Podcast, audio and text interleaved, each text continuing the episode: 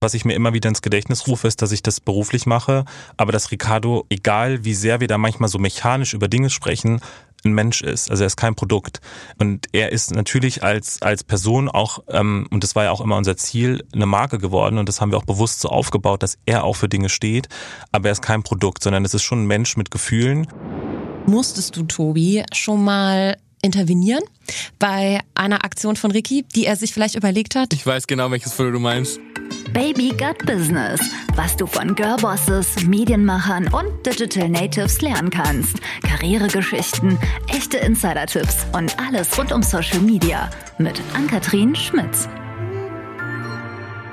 Moin, hallo und herzlich willkommen zur vorletzten Folge Baby Gut Business in diesem Jahr. Oh mein Gott, wo ist die Zeit geblieben? Ja, ich habe ja gesagt, ich mache kürzere Intros. Das hatten sich viele von euch gewünscht. Ihr lernt die Gäste ja auch in der guten Stunde mit mir dann äh, umso intensiver kennen. Aber heute gibt es ein Duo hier im Podcast, was es so gefühlt noch nie vor einem Mikrofon oder Kamera in der Dynamik zusammen gab. Es geht dabei um Riccardo Simonetti und seinen Manager Tobias Koppenhöfer. Ich glaube, wer Ricky nicht kennt, kennt, ähm, hat kein Instagram und guckt selten TV, denn er hat mittlerweile fast 300.000 Follower auf Instagram ähm, und hat sich vor einigen Jahren ähm, vom klassischen Blogger in Klammern Influencer zur TV-Personality gemausert und ähm, ist mittlerweile Autor eines äh, zauberhaften Kinderbuchs, das müsst ihr unbedingt mal googeln, und hat eine Sache geschafft, die ich nicht geschafft habe äh, und ist auf der Forbes 30 unter 30 Liste. Ja, ist aber auch ein extrem guter Freund von mir, gehört schon ewig zu meinem engeren Umfeld, vor allem im beruflichen Kontext. Ähm, ich kann bestätigen, dass er einfach genauso authentisch ist privat, wie ähm, ja, er über seine sozialen Medien kommuniziert. Er ist super ehrlich, er ist eine extrem engagierte und interessierte Person. Und ich glaube, das werdet ihr auch im Gespräch noch ein bisschen ähm, mehr nachvollziehen können. Äh, Tobi auf der anderen Seite ist Artist Manager und hat ähm, Ricky vor einigen Jahren kennengelernt und managt ihn jetzt schon seit mehreren Jahren erfolgreich. Ähm, ja, wie gesagt, ich habe schon angedeutet, so in dieser intensiven in diesem Zweiergespräch beziehungsweise Dreiergespräch äh, hat das hat es so noch nie gegeben. Und äh, ja gemeinsam haben die beiden uns so ein bisschen hinter die Kulissen ihrer gemeinsamen Arbeit blicken lassen, wobei nicht nur ein bisschen, sondern eigentlich ziemlich intensiv. Dadurch, dass sie das nicht so häufig machen, war das ein extrem lockeres, wenig abgebrühtes und total ehrliches und offenes Gespräch. Und wir kennen uns natürlich auch sehr gut, deswegen fördert das natürlich auch das ein oder andere Insight zutage, was sie vielleicht hoffentlich nur mir erzählt haben. Und ja, ich wünsche euch ganz viel Spaß beim folgenden Gespräch und äh, schon mal eine entspannte, besinnliche und ähm, schöne Vorweihnachtszeit. Und bevor es losgeht, wie immer eine kurze Werbeunterbrechung. Und diesmal bin ich zu einer kleinen Challenge nominiert worden. Und zwar von niemand Geringerem als Steven Gätjen. Den kennt ihr wahrscheinlich eher als TV-Moderator beziehungsweise aus vielen Sendungen im Fernsehen. Er hat aber auch seinen eigenen Podcast. Und zwar heißt der Kino oder Couch, in dem er über seine Leidenschaft zu Filmen und überhaupt zu dem ganzen Serien- und TV-Bereich spricht. Und in der allerneuesten Folge geht es passenderweise um Girl Power, Girl Bosses und das ganze Thema starke Frauen auf Disney Plus. Und in dem Rahmen hat er mich zu einer kleinen Challenge nominiert. Ähm, hören wir doch mal kurz rein. Bleiben wir direkt gleich bei starken Frauen und natürlich Vorhaben, die man in die Tat umsetzen möchte. Ann-Kathrin vom Podcast Baby Gut Business hat dazu sicher auch etwas zu sagen. Diese Frau hat die Bezeichnung Selfmade wirklich verdient und schon so einiges in ihrem Leben auf die Beine gestellt. Deshalb möchte ich die Heldinnenfrage gerne an Sie weitergeben. Liebe Ann-Kathrin, was sind denn für dich die stärksten Frauen auf Disney Plus? Na, die Challenge nehme ich liebend gerne an, Steven. Ähm, ich habe zwei und die erste ist Tiana aus Küstenfrosch, weil sie so die erste ist, die wirklich so richtig emanzipiert ist als Frau bei Disney, im Disney-Kosmos. Und ähm, die lebt ja in New Orleans, glaube ich, um 1920 oder so rum und will für ihren Vater, ähm, will so in die Fußstapfen von ihrem Vater treten und ein Restaurant kaufen. Und hat sich für so einen Ball als Prinzessin nur verkleidet und wird dann von dem Frosch und so weiter. Ihr kennt die Geschichte. Aber ja, sie ist auch ja nicht nur super emanzipiert, sondern glaube ich auch die erste schwarze Disney-Prinzessin gewesen. Deswegen doppelt geil. Und die zweite ist und bleibt Mulan. Das ist so die Heldin meiner Kindheit. Die war auch schon sehr emanzipiert und da wurde ich auch das erste Mal konfrontiert mit ähm, was wie klassische Rollenbilder und toxische Männlichkeit und so. Da kann man ja ganz viele moderne Begriffe, die jetzt irgendwie so auch auf Social Media immer wieder hochkochen und immer Thema sind in diesen ganzen Diskussionen, ähm, das erste Mal in ihren Grundzügen irgendwie erkennen. Und ähm, ja, liebe es grundsätzlich, ehrlich gesagt, wenn ich jetzt darüber nachdenke, ähm, dass Disney all diese gesellschaftskritischen Sachen schon so früh angesprochen hat. Das war mir damals noch gar nicht bewusst. Wird mir auch gerade jetzt erst so richtig bewusst. Aber toll. Und ja, beide Filme sind mit Sicherheit den einen oder anderen Hörer bekannt. Ähm, wenn nicht, beziehungsweise wenn doch, finde ich, kann man die immer wieder gucken. Und ja, es gibt ja jetzt auch Disney Plus mit allen den ganzen Disney-Filmen. Vor allem jetzt in der Weihnachtszeit, finde ich, kann man die sich immer nochmal alle geben. Meldet euch einfach unter disneyplus.com an und für 6,99 Euro äh, bekommt ihr das Abo und damit auch den Zugang zu allen Disney-Filmen. Und dazu gehört ja auch, also zum Disney-Kosmos, gehört ja auch sowas wie National Geographic und so weiter. Also ähm, ja, da wird einem mit Sicherheit nicht langweilig über die Weihnachtszeit. Es passt perfekt und ähm, ganz viel Spaß damit. Wo, wo kommt ihr beide gerade her? Wir kommen gerade von einem Weihnachtsevent im Leger Pop-Up Store hier in Hamburg. Ähm, ist es so das erste Mal, dass ihr wieder, also für mich ist es super komisch, weil ihr seid die ersten Gäste, die ich ähm, face to face sehe. Zwar durch, durch eine, eine, Plexiglaswand. Durch eine dicke Plexiglaswand und durch desinfizierte Mikrofone, aber ähm, locker seit, seit Februar. Seid ihr die ersten, die hier sitzen in bester Stereo-Qualität, natürlich auch äh, im OMR-Studio. Ähm, cool. Die erste Frage, ähm, die witzigerweise auch über Instagram kam, war, oder besser gesagt, viele Fragen ähm, richteten sich vordergründig an Tobi. Und gar nicht unbedingt so viele an Ricky. Das ist für mich vollkommen okay. Warum guckt ihr mich so entsetzt an? Als würden jetzt alle damit rechnen, dass ich einen Stuhl aus dem Fenster werfe und schreiend das Studio verlasse. Aber das ist für mich vollkommen in Ordnung. Mhm. Schade, mit so einer Reaktion hätte ich natürlich jetzt gerne äh, ein, ein Skandelchen angezettelt. Anni, ich gebe dir, was du willst. Ah! Skandal! Wie könnt ihr nur? Jetzt zu mir. Passt ganz gut, denn ähm, äh, Tobi, was war dein allererster Eindruck von Ricky, als du ihn zum, wirklich zum allerersten Mal gesehen hast? Hot Mess. Ich glaube, die Frage, ich glaube, die Frage ist leider eher, um, die müsste man umgekehrt stellen, was sein Eindruck von mir war, weil ich hatte, glaube ich, schon zwei Gläser Wein getrunken an dem Abend und wir haben uns das erste Mal bewusst, glaube ich, auf einer Veranstaltung kennengelernt, ähm, wo ich aber privat war. Und ich glaube, Ricardo eher beruflich. Also Ricardo war eingeladen auf einer Veranstaltung und ich war da eher privat mit anderen Bekannten und da habe ich Ricardo das erste Mal persönlich kennengelernt. Ich habe ihn davor schon auch mal wahrgenommen gehabt auf Social Media, aber wir kannten uns noch nicht persönlich. Das war der erste Abend. Und das ist schon sechs Jahre oder so Ungefähr her? sowas, ja. ja. Und du hast dir gedacht, ach, ist der wow. nett oder wow, ist der drüber oder Nee, ich habe mir, ich fand, ich fand Ricardo von Anfang an eigentlich cool, weil ich gemerkt habe, dass das ein echter. Könntest du das vielleicht ohne eigentlich sagen? Das würde, mir, das würde mir besser gefallen. du redest gerade, als wäre ich eine Person, die, also ich bitte dich, du fandest mich eigentlich cool. Du hast dich auf dem, auf der Stelle für mich begeistern können. Ja, das stimmt. Also du warst auf jeden Fall ein richtiger Showstar. Ich erinnere mich, dass da an diesem Abend hat, äh, hat äh, ist jemand aufgetreten. Ich glaube, äh, wie hieß der? Marlon Rudette, weißt du noch? Und du hast es geschafft, selbst bei dem so richtig abzugehen auf dem Dancefloor. Und dann wusstest du, das ist, ein, das ist eine richtige Rampensau. Also ich wusste schon von, also was ich finde, was man bei Ricardo sehr schnell merkt, ist, dass der dass Ricardo ein echter Star ist so. Also egal ob privat oder auch auf Events, also da merkt man schon, da steckt auf jeden Fall was dahinter. Ich fand ihn auf jeden Fall spannend. Ohne ich, eigentlich, by the way? Ohne, ohne eigentlich, eigentlich fand ihn auf jeden Fall spannend. Aber schon auch so, dass der, der ist mir auf jeden Fall im Kopf geblieben. So. Und wie ging es dann weiter? Also wie kam es dann tatsächlich zur Zusammenarbeit? Also Ricardo fand mich natürlich auch super toll von Anfang an. Ähm, und dann sind wir, glaube ich, relativ schnell in Kontakt gekommen und Ricardo war da, wenn ich mich recht erinnere, damals so ein bisschen auf der Suche auch ähm, nach einem Management oder hat sich zumindest irgendwie umgeschaut. Ähm, und dann haben wir uns einfach mal relativ äh, unverbindlich auf ein paar Gespräche getroffen und äh, sind dann aber relativ schnell auch zusammengekommen. Beruflich. Beruflich. Das stellen wir vielleicht später nochmal klar.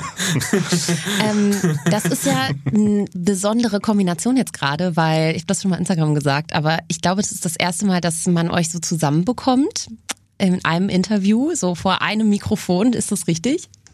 Also ja. wenn die Summe stimmt, machen wir das schon so.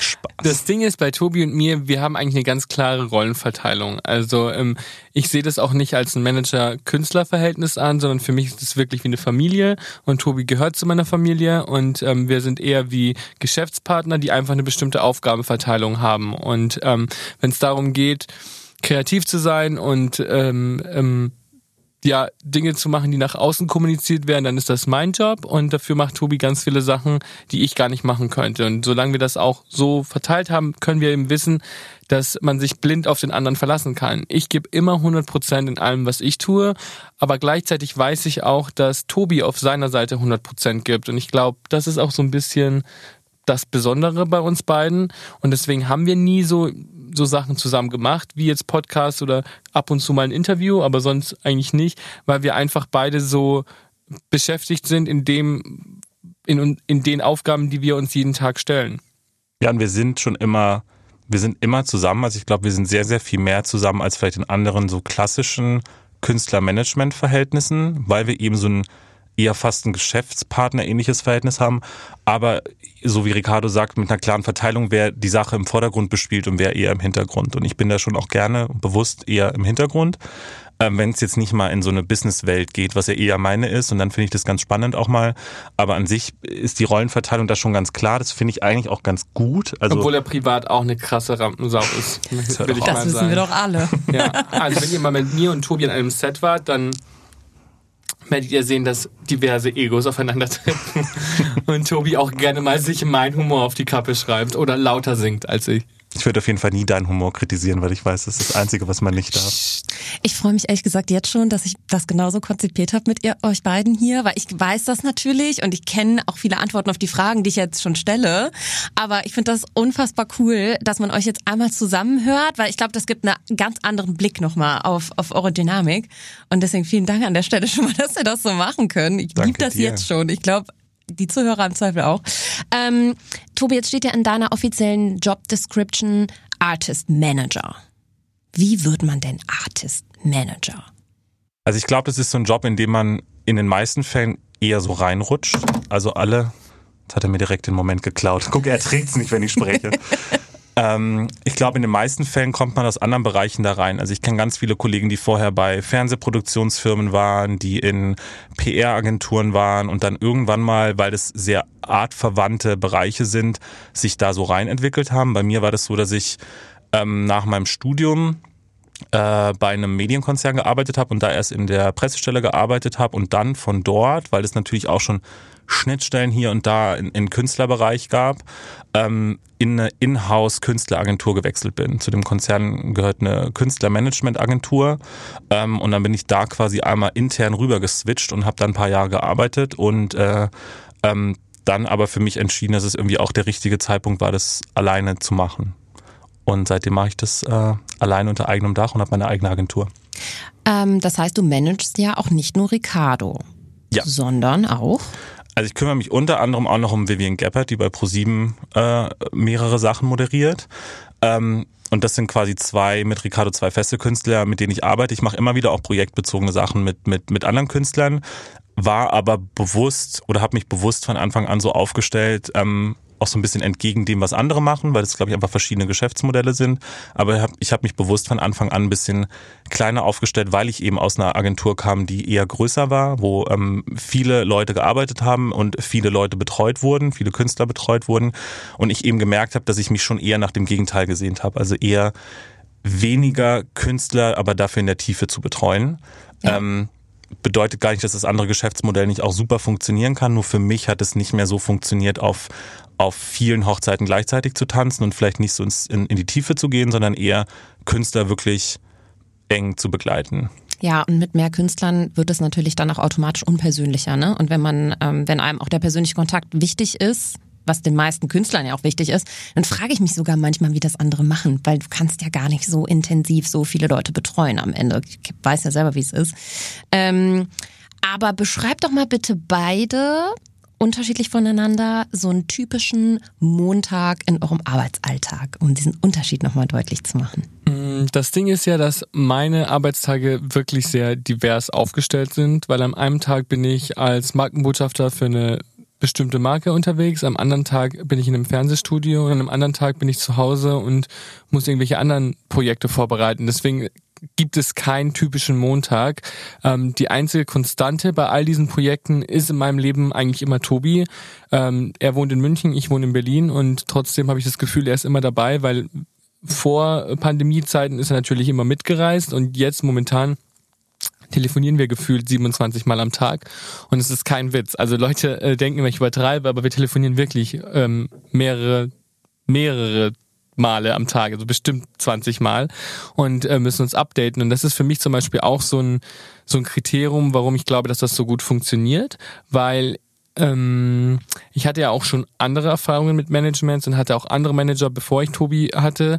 Und äh, das, da hat man auch gemerkt, so eine Zusammenarbeit ist im seltensten Fall möglich, weil keine andere Person nimmt das Ganze so ernst, wie du es gerade tust. Viele lassen natürlich auch um 18 Uhr den Stift fallen, was ja auch völlig legitim ist, weil sie angestellt in der Agentur sind und ja auch ganz andere Verpflichtungen haben. Und ähm, wenn dein Job aber länger geht als 18 Uhr oder dein Arbeitsalltag keine festen Arbeitszeiten be beinhaltet, dann ähm, stehst du auch halt schnell mal alleine da. Und ich muss sagen, bei Tobi habe ich mich noch nie alleine gefühlt. Also egal wie ungewöhnlich mein Arbeitsalltag war, egal mit was für eine Idee ich um die Ecke gekommen bin, sei es jetzt irgendwas super extravagantes berufliches oder aber auch ein total schwer umzusetzendes karitatives Projekt, für das, ähm, das mir persönlich unglaublich wichtig ist und wo zum Beispiel Tobi als mein Manager in Anführungsstrichen ja auch gar nichts davon hätte, weiß ich aber, dass sein Commitment in jedem Fall genau das gleiche ist. Und ähm, dafür bin ich einfach auch super dankbar, weil ich weiß, dass das nicht normal ist und ähm, ich nehme das auch nie als Selbstverständlichkeit wahr.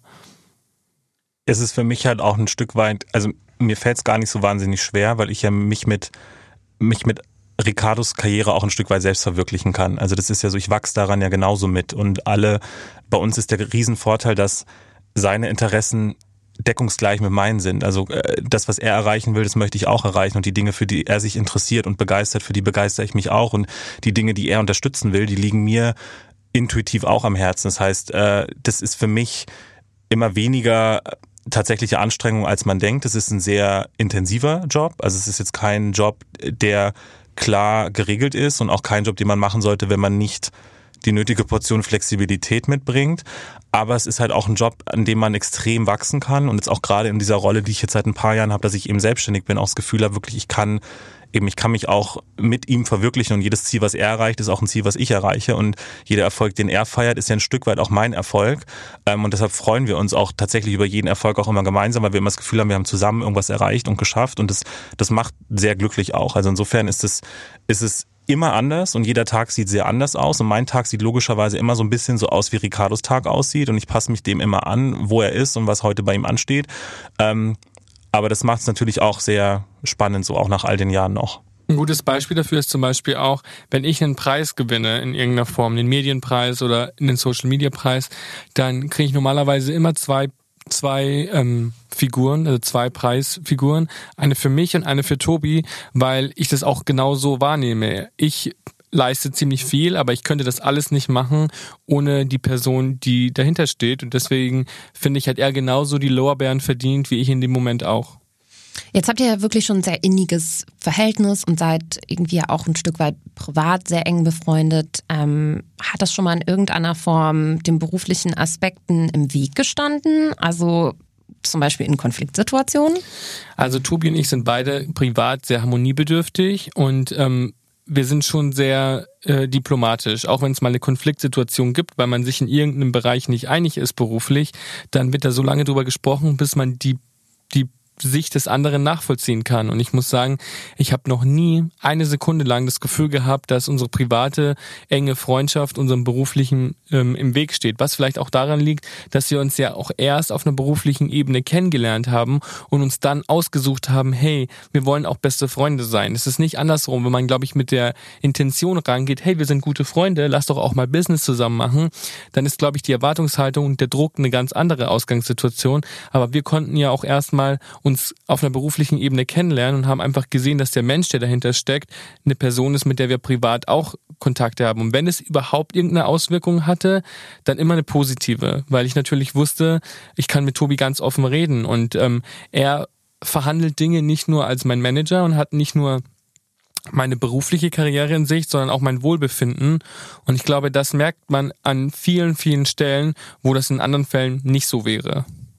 Ich glaube, das ist das Einzige, was es manchmal mit sich bringt, und das sehe ich aber gar nicht als Nachteil, ist es, dass es natürlich eine gewisse Emotionalität hat, wenn man sich auch privat näher steht. Gar nicht so sehr zwischen uns, sondern dass ich Ricardo schon ähm, also ich glaube, Loyalität spielt eine riesige Rolle und ich, ich verteidige Ricardo schon ein bisschen wie so eine Löwenmama. Also das, ich würde nie was über Ricardo kommen lassen, auch über andere Künstler nicht, aber gerade bei Ricardo mir, dadurch, dass es so eng ist, ist es eben, ich fühle mich ihm sehr verschrieben und sehr verpflichtet und bin ihm gegenüber sehr loyal, empfinde aber genau das gleiche auch andersrum. Und ich glaube, das ist so, dass wir eben oft das Gefühl haben, wir sind schon eine Einheit und wir kämpfen immer so für ein gemeinsames Ziel oder setzen uns für eine gemeinsame Sache ein. Und das macht es manchmal ein bisschen emotionaler, weil ich da wahrscheinlich weniger neutral rangehe als vielleicht andere Manager, die verschiedene Leute, verschiedene Künstler aus verschiedenen Bereichen vertreten und irgendwie das so ein bisschen Karteien vielleicht auch in, in, in Ordnern sind. Und ähm, wenn der eine Künstler nicht passt, dann kann man ihm auch noch eine Alternative anbieten.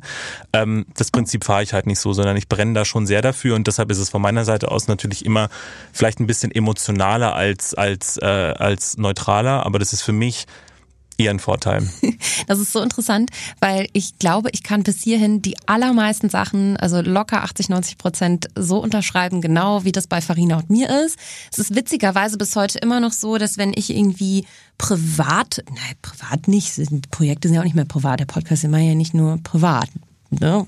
Ähm, aber egal was ist und wenn irgendwie, weiß ich nicht, in dieser Podcast-Welt oder wenn ich irgendwie andere Sachen mache, das steht immer bei mir an zweiter Stelle, bis heute. Also ich würde niemals meine eigenen Projekte über die mit Farina stellen. Und wenn Farina was hat, dann ist es Prio. Dann hat es auch Prio vor einem Urlaub oder so. Und ähm, das handhabe ich auch bis heute so. Also das ist. Ja, und bei mir hat vor allem Ricardo wichtig. als Mensch Prio. Also ich darf, also ich, was ich mir immer wieder ins Gedächtnis rufe, ist, dass ich das beruflich mache, aber dass Ricardo ähm, egal wie sehr wir da manchmal so mechanisch über Dinge sprechen, ein Mensch ist. Also er ist kein Produkt. Und er ist natürlich als, als Person auch, ähm, und das war ja auch immer unser Ziel, eine Marke geworden. Und das haben wir auch bewusst so aufgebaut, dass er auch für Dinge steht. Aber er ist kein Produkt, sondern es ist schon ein Mensch mit Gefühlen. Und ich kann nicht über einen Menschen entscheiden, als wäre es ein Produkt. Und deshalb, ähm, das ist, glaube ich, ganz wichtig, dass man immer wieder auch sich bewusst macht, wie Ricardo muss sich mit den Dingen, die er macht, gut fühlen, ihm muss es gut bei den Dingen gehen. Und äh, ähm, da kann man, glaube ich, nicht so mechanisch an die Sache rangehen manchmal. Und das ist für mich ganz, ganz wichtig, dass so seine seine Gefühlswelt für mich schon auch immer ganz oben steht auf der Liste. Und ich glaube auch, das macht für mich meinen guten Manager aus, dass er ein gewisses Level an Empathie mitbringt, weil man muss man muss mit emotionalen Situationen umgehen können, wenn man mich managt. Nicht, weil ich so wahnsinnig emotional bin die ganze Zeit, aber weil die Werte, für die ich stehe, oft sehr emotional sind und dadurch natürlich auch eine Menge enorme, riesiges emotionales Feedback auf uns reinprasselt. Also da kommen natürlich hunderte von E-Mails am Tag, die alle herzzerreißend sind und die kommen ja nicht nur bei mir an, die kommen ja auch bei Tobi an. Und ich weiß, dass das für einen Manager auch nicht unbedingt einfach ist, wenn man eigentlich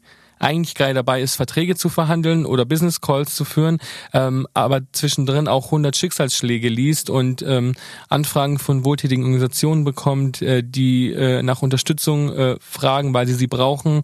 Und das ist für mich eben auch wichtig, dass da eine Person sitzt, die mit solchen Dingen umgehen kann, weil das kann auch nicht jeder Künstlermanager. Ich verstehe das auch, wenn viele Leute, die an diesen Beruf rangehen, kommen mit einem analytischen Plan, wollen Business machen, wollen Geld verdienen, wollen sich selber verwirklichen, Ding, Projekte in die Realität umsetzen und wenn dann aber dein Künstler ähm, äh, viele soziale Projekte unterstützt und oft über emotionale Themen spricht, dann kommt das emotionale Feedback ja nicht nur bei mir an. Das kommt ja auch bei der Person an, die hinter mir steht und die muss ja damit genauso umgehen können, wie ich in dem Fall auch. Und das ist, glaube ich, eine viel größere Herausforderung, als Menschen vielleicht nach außen hin wahrnehmen, weil ich glaube, die Leute sind sich oft gar nicht bewusst, was du auch alles an sozialen ähm, Nachrichten oder nach an schwierigen emotionalen Nachrichten abbekommst, obwohl das ja gar nicht dein klassisches Aufgabengebiet ist.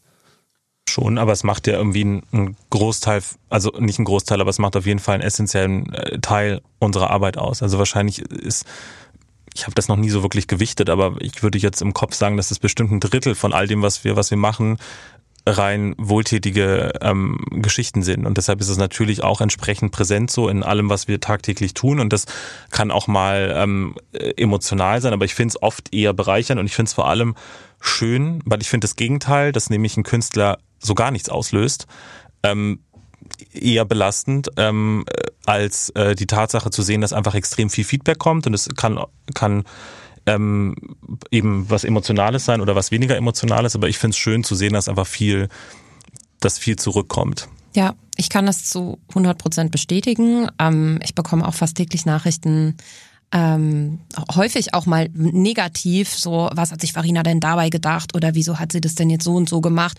Mm, und dann sind die oft so formuliert, als ob sie so eine Maschine, eine von mir gesteuerte Maschine oder Marionette ist, so nach dem Motto, ja, aber das kann doch der, der Anni nicht gefallen oder das kann die Anni doch nicht zulassen. Das ist meistens überhaupt nichts Schlimmes. Also ich meine, dann geht's irgendwie um, äh, weiß ich nicht, aufgefüllte Wimpern oder so. Ähm, aber ich denke mir immer so, ja, aber sie, ich kann sie doch auch nicht, also sie ist doch noch ein selbstständig arbeitender und lebender Mensch und ich gucke auch nicht in jeden Tagesablauf so oder kann gar nicht in jeden Tagesablauf und jede private Entscheidung von ihr so reinkommen, gucken. Aber die Welten sind ja so eng verzahnt und mittlerweile so ver verwaschen, ähm, dass die Leute eben mit so einer Kritik häufig auch zu mir kommen und ich dann immer so ein bisschen auch die Hand heben muss und sagen muss, hey, aber also sie ist halt auch keine Maschine, ne, mhm. die irgendwie ferngesteuert wird. So. Und ähm, das bei euch will ich mir gar nicht vorstellen, was unter diesen karitativen Aspekt, Aspekten irgendwie noch dazu kommt. Also das, das ist, glaube ich, nochmal ein ganz anderes Level. Ähm, wie wählt ihr denn Projekte aus, die ihr umsetzt? Gerade vielleicht auch so emotionalere Kisten und so weiter. Also die, man muss, also für den Zuhörer ist glaube ich, ganz interessant, das einfach mal so ganz plastisch durchzuexorzieren. Da kommt eine E-Mail rein von Jugend gegen AIDS oder so zum Beispiel. Also wie entscheidet ihr dann, die landet ja zuerst bei dir wahrscheinlich. Und trittst du dann an Ricky ran oder liest er da mit oder wie muss man sich das im Alltag vorstellen? Also ich glaube, die Tür zu Ricky sind in den meisten Fällen oder bin in den meisten Fällen schon ich, ähm, was auch gut ist, glaube ich, weil das ist auch Teil der dieses Geschäftsverhältnisses, dass, dass er den Raum hat, sich auf die Dinge konzentrieren zu können, die er machen soll. Er ist der kreative Part, er ist der, der die Dinge letztlich ausführen soll. Und ähm, ich bin eher der, der erst auch mal vielleicht die ersten ein, zwei Schritte prüft, was überhaupt Sinn macht und was in Frage kommt. Das ist schon sehr viel ähm, durchdachter und, und strategischer, als viele, glaube ich, manchmal denken. Also ich glaube, gerade auch, wenn man ähm, die Tatsache sieht, wir sind noch relativ jung und wir sind äh, wir sind vielleicht auch die Kategorie Jungs, die man gerade auch in dieser Businesswelt eher auch mal schnell in die Schublade steckt. Ähm, oder die nicht von Anfang an komplett ernst genommen werden, gerade auch in dieser Businesswelt. Ähm, und deshalb ist es, glaube ich, für viele auch überraschend, dass das sehr viel strategischer ist, trotz allem, als man immer denkt. Also das sind nicht immer nur rein impulsive Entscheidungen, was machen wir jetzt heute, sondern da steckt schon auch ein Stück weit eine Strategie dahinter. Aber die Strategie ist insofern immer sehr, sehr echt, als dass das alles zu Ricardo passen muss. Und das ist zwar ein bisschen platt, weil das behauptet ja am Schluss jeder, aber ähm, bei Ricardo ist es noch ein bisschen schneller erkennbar, ob was wirklich passt oder nicht. Und deshalb im Charity-Bereich gibt's, glaube ich, ein paar sehr ähm, präsente Bereiche, bei denen klar ist, dass, dass die für uns in Frage kommen und für die wir uns einsetzen, weil das einfach Herzensprojekte von ihm sind, wo wir jetzt langfristig oder langjährig auch schon mit Partnern zusammenarbeiten. Und genauso ist es auch im Markenbereich, wo einfach Dinge schnell in Frage kommen oder halt genauso schnell auch nicht.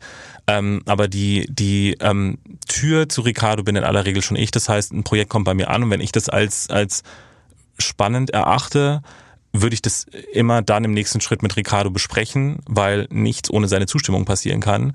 Ähm, und dann würden wir ein Projekt gemeinsam besprechen und dann würden wir quasi oder würde ich wieder wieder auf den Partner, Kunden, auf die Organisation oder was auch immer es dann ist in dem konkreten Fall ähm, zugehen und und ähm, checken, inwiefern es tatsächlich umsetzbar wäre.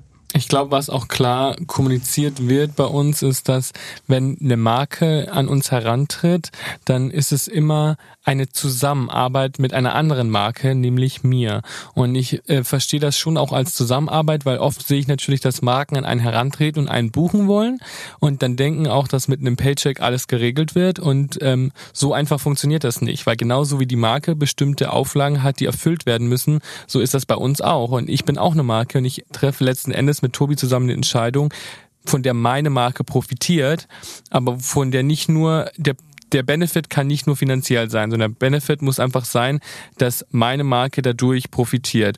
Und für mich persönlich bedeutet das einfach auch manchmal Freude daran zu empfinden. Also wenn ich merke, ich habe wirklich Lust auf einen Job, ich habe Lust auf eine Zusammenarbeit mit einer Marke oder ähm, ich fühle da emotional ähm, total die Connection zu dem Projekt, dann ist das für mich die wichtigste Prämisse, nach der wir auch die Entscheidungen treffen, weil es kommen so viele Anfragen, ähm, manche davon bringen bestimmt ganz viele Vorteile oder ähm, wirken in dem einen Moment lukrativ, aber ich weiß, dass sie langfristig gesehen überhaupt nichts für meine Marke tun.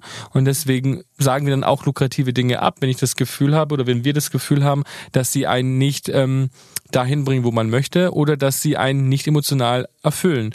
Und ich glaube zum Beispiel in, in karitativen Sachen ist das super schwierig, manchmal Nein zu sagen, weil ich jemand bin, der am liebsten die ganze Welt retten will.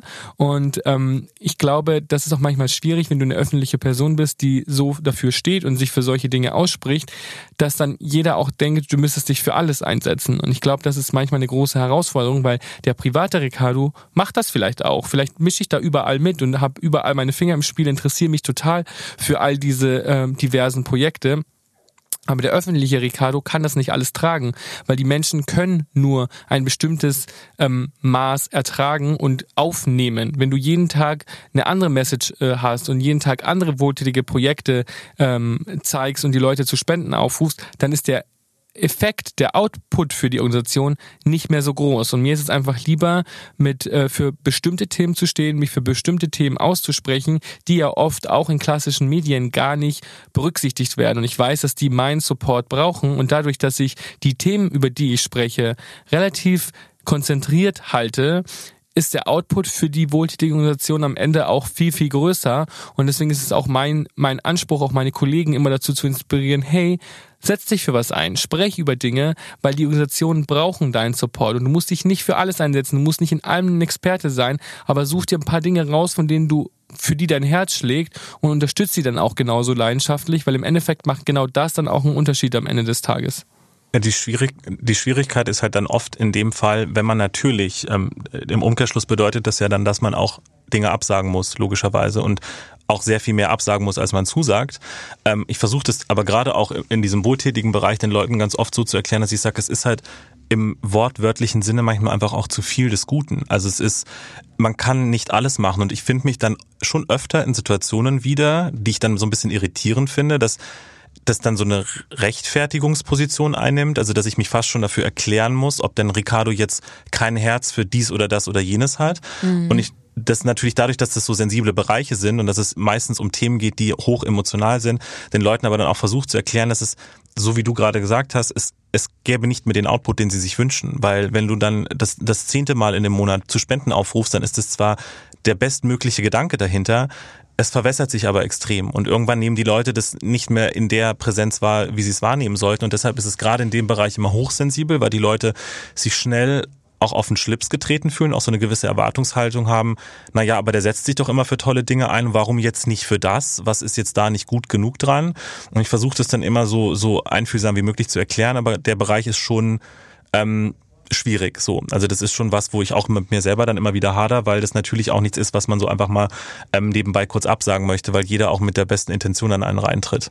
Und, da fällt es mir leichter bei einem Kunden. Und es natürlich auch für mich emotional belastend ist, weil ich natürlich am liebsten jedem helfen wollen würde. Total. Ähm, was war denn die bestbezahlteste Kooperation, die ihr trotzdem abgesagt habt? Boah, da gab es viele. Ähm, ohne, also, ihr müsst ja keine Marken nennen, aber ihr könnt es ähm, ja schön ähm, umschreiben. Also es gibt echt viele Dinge, die sehr absurd bezahlt sind und wo man sich denkt, Hello okay, Buddy. Ja, aber zum Beispiel bei mir ist es ja so, allein alle Alkoholkooperationen ähm, wurden abgesagt und die sind teilweise auch sehr lukrativ bezahlt gewesen, wären auch lukrativ bezahlt gewesen, aber ich trinke keinen Alkohol und dafür möchte ich auch nicht stehen und deswegen hat Alkohol auch auf meinem Account noch nie eine Rolle gespielt und das sind natürlich Sachen, die einfach regelmäßig einfach komplett abgesagt werden, ohne überhaupt dagegen zu äh, argumentieren, weil es keinen Sinn machen würde, einer Person äh, Alkohol abzukaufen, die überhaupt keinen Alkohol noch nie in ihrem Leben getrunken hat. Und natürlich auch Sachen im Fernsehen, von denen du denkst, okay, wow, das könnte echt viel Geld bringen, weil du bist echt eine ganz schön lange Zeit, fast jeden Tag im Fernsehen. Das ist ein großer Paycheck, aber ähm, wenn das nicht äh, mit den Werten kombinierbar ist, für die ich stehe und ich dort auch nicht die die Möglichkeit hätte, mich für das einzusetzen, für das ich mich einsetze, dann ist es auch nicht das Richtige. Und dann tut es aber auch gar nicht weh, sowas abzusagen. Mir tut es zum Glück irgendwie nie so wirklich weh, weil ich finde, dass wir glücklicherweise in einer Position sind, dass wir keine Jobs machen müssen, die nicht wirklich passen. Ja, aber guck mal, äh, Tobi, da ist ja auch der Unterschied vielleicht zum klassischeren Manager, weil das der, der Theorie würde das ja widersprechen, weil am Ende hast du ja auch einen wirtschaftlichen, äh, ein wirtschaftliches Interesse daran, weswegen man ja vermuten könnte, dass du dann mal eher vielleicht sagst, ach komm, lass das doch machen und das passt doch irgendwie noch rein. Aber weißt, weißt du, so? dann, aber weißt du, wo es dann scheitert? An, an der Zeitspanne, weil das funktioniert kurzfristig. Also wenn ich jetzt das, wenn ich jetzt das Ziel hätte, so, so schnell wie möglich, so viel Geld wie möglich zu verdienen, dann kannst du einen Künstler eben genau wie ein Produkt behandeln und äh, die Kuh melken, solange sie noch äh, Kohle bringt. Und dann ist das Thema aber auch relativ schnell durch. Ähm, dadurch, dass aber Ricardos und mein äh, Ziel sehr, sehr, sehr viel weiter ähm, gedacht ist, also auch zeitlich, ähm, ähm, macht es wenig Sinn. Plus dieses persönliche Attachment, was ich ja habe, dass es für mich gar nicht in Frage kommen würde, Ricardo zu Dingen zu drängen, mit dem Zusatz, dass er sie im Zweifel sowieso nicht machen würde, auch wenn ich ihn in die Richtung drängen würde. Ähm, die einfach nicht passen. Und deshalb, klar ist es manchmal, das ist, ich glaube nie, dass es wirklich verlockend für uns ist. Ich glaube, es ist eher manchmal unterhaltsam oder amüsant, dass wir sagen, so, guck mal, was die anbieten oder guck mal, was da gerade im Raum steht. Aber es sind sehr, sehr selten wirklich ernsthafte Gespräche darüber, ob wir das jetzt wirklich machen würden. Sowohl im Fernsehbereich, da bin ich, glaube ich, noch strenger, weil ich da einfach auch ein Stück weit herkomme und einfach glaube, im Fernsehen kannst du dir in kürzester Zeit sehr, sehr viel kaputt machen aber auch im Social Media Bereich, wo viele ja auch sagen, naja, das verwässert sich doch oder das haben doch die Leute dann auch wieder ein paar Monate später vergessen. Stimmt bestimmt, funktioniert bestimmt auch öfter. Ähm, es muss nur einfach auch nicht sein, weil wir irgendwie tolle Partner haben, mit denen wir so langfristig aufgestellt sind und irgendwie auch langfristig zusammenarbeiten. Deshalb müssen wir jetzt nicht unbedingt noch irgendwo so ein Proteinriegel reinschieben zwischendurch. Aber das ist zum Beispiel ein gutes Beispiel, dieses Timing, weil klar kannst du dann mal schnell, ähm, sage ich mal, die Gage abgreifen und sagen, hey, das passt zwar nicht so ganz, aber es ist sehr lukrativ, dann machst du das. Aber wenn das überhaupt nicht zu dir oder zu deiner Audience passt, dann ist die Marke am Ende des Tages ja auch nicht zufrieden und bucht sich ja auch nicht nochmal. Also hattest du einen One-Shot und hinterlässt total viel verbrannte Erde und das ist ja von uns beiden überhaupt nicht der Anspruch daran. Und deswegen, ähm, wenn ich mit einer Marke zusammenarbeite, dann soll die Marke danach ja auch happy sein. Die Leute sollen happy sein und sollen sagen, hey, das war eine total tolle Zusammenarbeit. Wir würden das gern wieder machen. Und deswegen geht das eben nur, wenn du auch bereit bist, ähm, die Wahrheit zu sagen. Und manchmal ist es auch einfach so, dass wir sagen, hey, das auf dem Papier hört sich das toll an, aber das würde niemanden interessieren. Der Output wäre überhaupt nicht gut und im Endeffekt, im Endeffekt profitiert ihr, die das bezahlt, auch nicht davon. Und das will ja auch niemand. Und deswegen, ähm, muss man dann auch, glaube ich, aus seinen Fehlern lernen. Und hier und da, wenn man mal eine Kooperation umgesetzt hat und man hat gemerkt, hey, das hat mir nicht, äh, äh mir keinen Spaß gemacht. Das, Beispiele? Ähm, ich möchte gar nicht bestimmte Beispiele geben, aber wenn dann zum Beispiel ethische, ethische äh, ähm, Grundsätze einer Marke in Frage gestellt werden und du mal, du hast das vorher nicht gewusst zum Beispiel, dann ist es, glaube ich, auch einfach das Schlauste, dazu zu stehen und aus seinen Fehlern zu lernen und zu sagen, Leute, ihr habt total recht, ich, ich habe das nicht auf dem Schirm gehabt, hätte ich vielleicht mehr müssen. Ähm, ich habe die Marke aus einem anderen Blickwinkel betrachtet und ich bin dankbar, dass ich eine Community habe, die äh, offen damit umgehen und mit mir ähm, äh, meinen Weg verfolgen und auch äh, mir sagen, hey, wusstest du eigentlich, dass das so und so ist? Und das ist manchmal vielleicht auch ein bisschen schwierig, aber im Grunde, glaube ich, wert Ehrlichkeit am längsten. Man muss dann einfach den Leuten auch sagen, okay, das passt nicht und das nächste, und das nächste Mal halt daraus lernen, wenn so eine Anfrage kommt und dann sagen, das macht man jetzt vielleicht nicht mehr. Ich kann mich da an so einen Nuss-Nougat-Creme-Hersteller erinnern. Bei mir dämmert da auch was, aber das ist auch bei mir dann eher so als, so wie Ricardo sagt, als Learning abgehakt. Das ist jetzt nicht, wir haben zum Glück jetzt keine besonders lange Liste an an Kooperationen, wo ich sage, oh mein Gott, das war super, super schlimm und das würde ich nie mehr wieder machen. Also ich habe das ehrlich gesagt auf jährlicher Basis. Wir haben das zum Glück also ich könnte euch jetzt off the record gleich meine Top 3 ähm, schwierigsten Kunden, nenne ich sie mal diplomatisch für dieses Jahr sagen. Also ich habe schon naja, so eine Blacklist. Ich sehe jetzt, ich sehe jetzt schon Farinas genervtes Gesicht über, über, über mir äh, schweren, wie sie das hört. Ja, also ja. Na, ich glaube, schwierig haben wir schon auch. Also ich sage nicht, dass es nicht auch mal schwierig ist, aber schwierig kann trotzdem am Schluss immer gut sein der Weg dahin ist manchmal schon auch ein bisschen mühsam, das ein oder andere Mal. Ich meinte jetzt eher Kooperation, wo ich im Nachhinein sagen würde, oh mein Gott, was haben wir da nur gemacht? Da gab es jetzt, glaube ich, nicht so wahnsinnig viele bei uns, zum Glück. Ähm, Aber wir versuchen oder ich versuche natürlich äh, möglichst das Risiko zu minimieren. Das funktioniert nicht immer. Ähm, und ich denke halt auch mehr in Umfeldern. Also es gibt halt auch gewisse Brands, wo ich einfach sage, ähm, die würden egal was auf dem Paycheck steht oder egal wie, wie toll das Konzept auch klingen mag, die kommen allein schon deshalb nicht in Frage, weil sie eben auch mit der Marke Ricardo insofern nicht funktionieren, als dass wir zum Beispiel Ricardo ganz bewusst nicht als Influencer positionieren. Ähm, und es gibt ja Brands, die sind sehr, die werden sehr klassisch als Influencer-Brands wahrgenommen, weil die sehr auf Social Media Marketing basieren, weil das extreme Promo-Codes-affine Brands sind und sowas. Und das sind einfach Marken, die funktionieren vielleicht ganz, ganz toll für andere.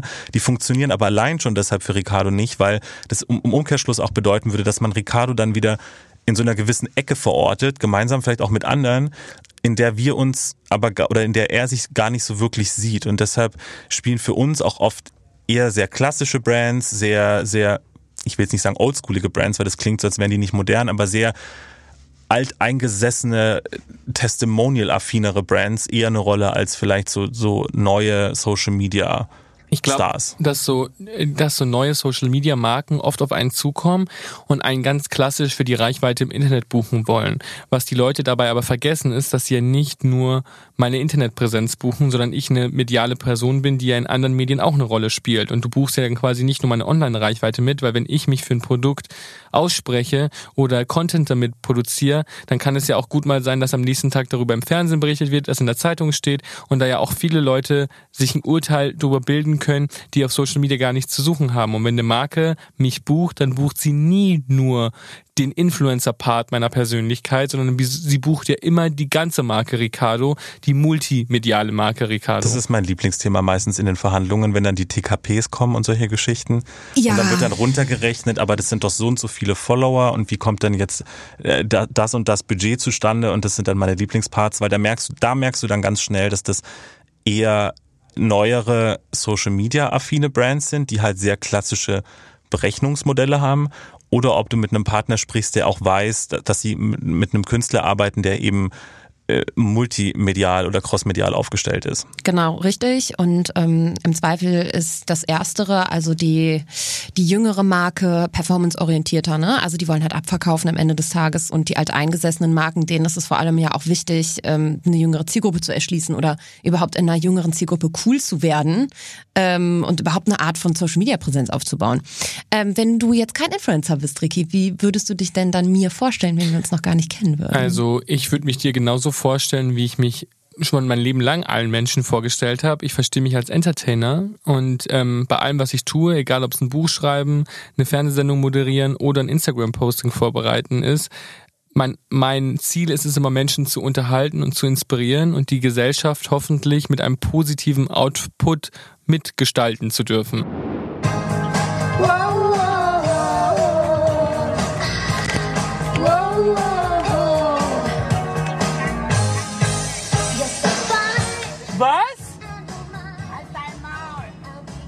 Habt ihr das gehört? Sie können schon auch nicht besser singen. Arschloch. Yeah, you make me feel something too hard. Und deswegen verstehe ich mich gar nicht als Influencer. Das ist ein Teil meiner Persönlichkeit. Ich bediene Social Media wie jede andere öffentliche Person auch, aber ich verstehe mich in erster Linie als Entertainer. Und wenn mich jemand buchen möchte, dann bucht er auch also ich werde nie als Influencer gebucht, ich werde immer als Persönlichkeit gebucht und das ist zum Beispiel ein Privileg, für das ich sehr dankbar bin. Apropos Entertainer, ähm, gab es, beziehungsweise musstest du, Tobi, schon mal intervenieren bei einer Aktion von Ricky, die er sich vielleicht überlegt hat? Man erinnere sich, ich meine, wir quatschen jetzt hier bis hier so ernst daher, aber wir haben natürlich auch schon einiges zusammen mhm. erlebt. Ähm, mir ist da spontan die Aktion, und wir müssen das Foto nochmal raussuchen, weil meine iCloud hat sich gelöscht, aber ihr habt es bestimmt genau, welches Foto du meinst. Und bevor es mit dem Gespräch weitergeht, nochmal ein kleiner Werbehinweis für einen neuen Kunden, den ich hier ins Portfolio aufgenommen habe. Und zwar handelt es sich dabei um Visual Vest. Das kommt von Invest und wie der Name schon sagt, geht es um ja, Vermögensverwaltung.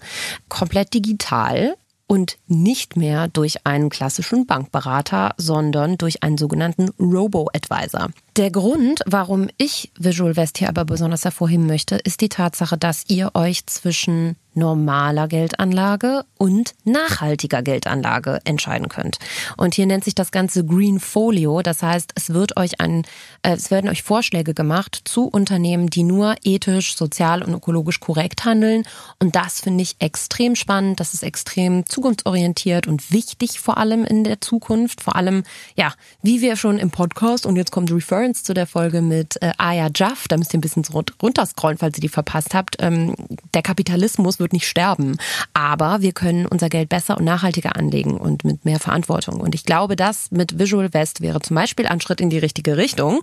Mit dem Gutscheincode BabyGotBusiness bekommt ihr zum Einstieg 50 Euro für den Shop eurer Wahl. Mehr Infos bekommt ihr auf www.visualwest.de slash babygutbusiness. Da seht ihr die ganzen Benefit Stores. Probiert's doch mal aus. Ich weiß nicht, ob ihr überhaupt schon Geld anlegt. Wenn nein, dann solltet ihr euch dringend 2021 spätestens damit beschäftigen.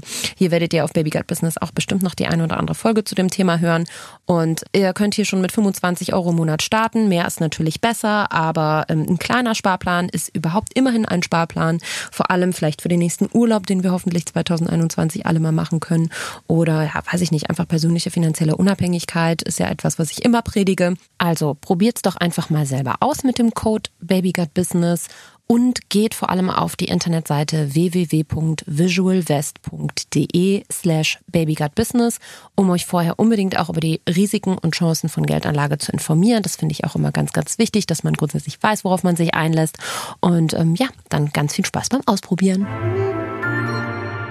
Ich weiß genau, welches Foto du meinst. Ähm, mit Ricardo äh, als Penis verkleidet. Ach, ich dachte, du meinst was anderes. Ich dachte auch, du meinst was, was anderes. Was denn? Ich glaube, der Penis, da war ich, da bin, war ich schon äh, also, outfit-technisch also so abgestumpft. Entschuldigung, wir müssen das jetzt mal klarstellen. Das war kein Penis, das, das war ein Kondom. Ein Kondom. Okay, und ich habe ein Ganzkörperkondom getragen für den Welt-AIDS-Tag. Also wenn man dann dürfte ich, dann dürfte ich mich auch als Penis verkleiden, ja, wenn ich auf sowas mich, aufmerksam bin. Da hätte ich mich gar nicht getraut, das zu kritisieren, weil es der Welt-AIDS-Tag Welt -Tag war und weil die gute Sache im Vordergrund stand. Deshalb habe ich das einfach so hingenommen. Ich glaube, woran wir gerade intuitiv gedacht haben, war einer unserer, We es war kein Streitmoment, aber da waren wir jetzt schon kurz uneinig, als Ricardo ich weiß nicht, ob es 2016, 2017 irgendwann, als äh, Britney Spears Upside Did It Again Version zum Echo ging, in einem Ganzkörper-Latex-Anzug und ich glaube, der war sogar aus einem Sexshop oder sowas. Also, mhm.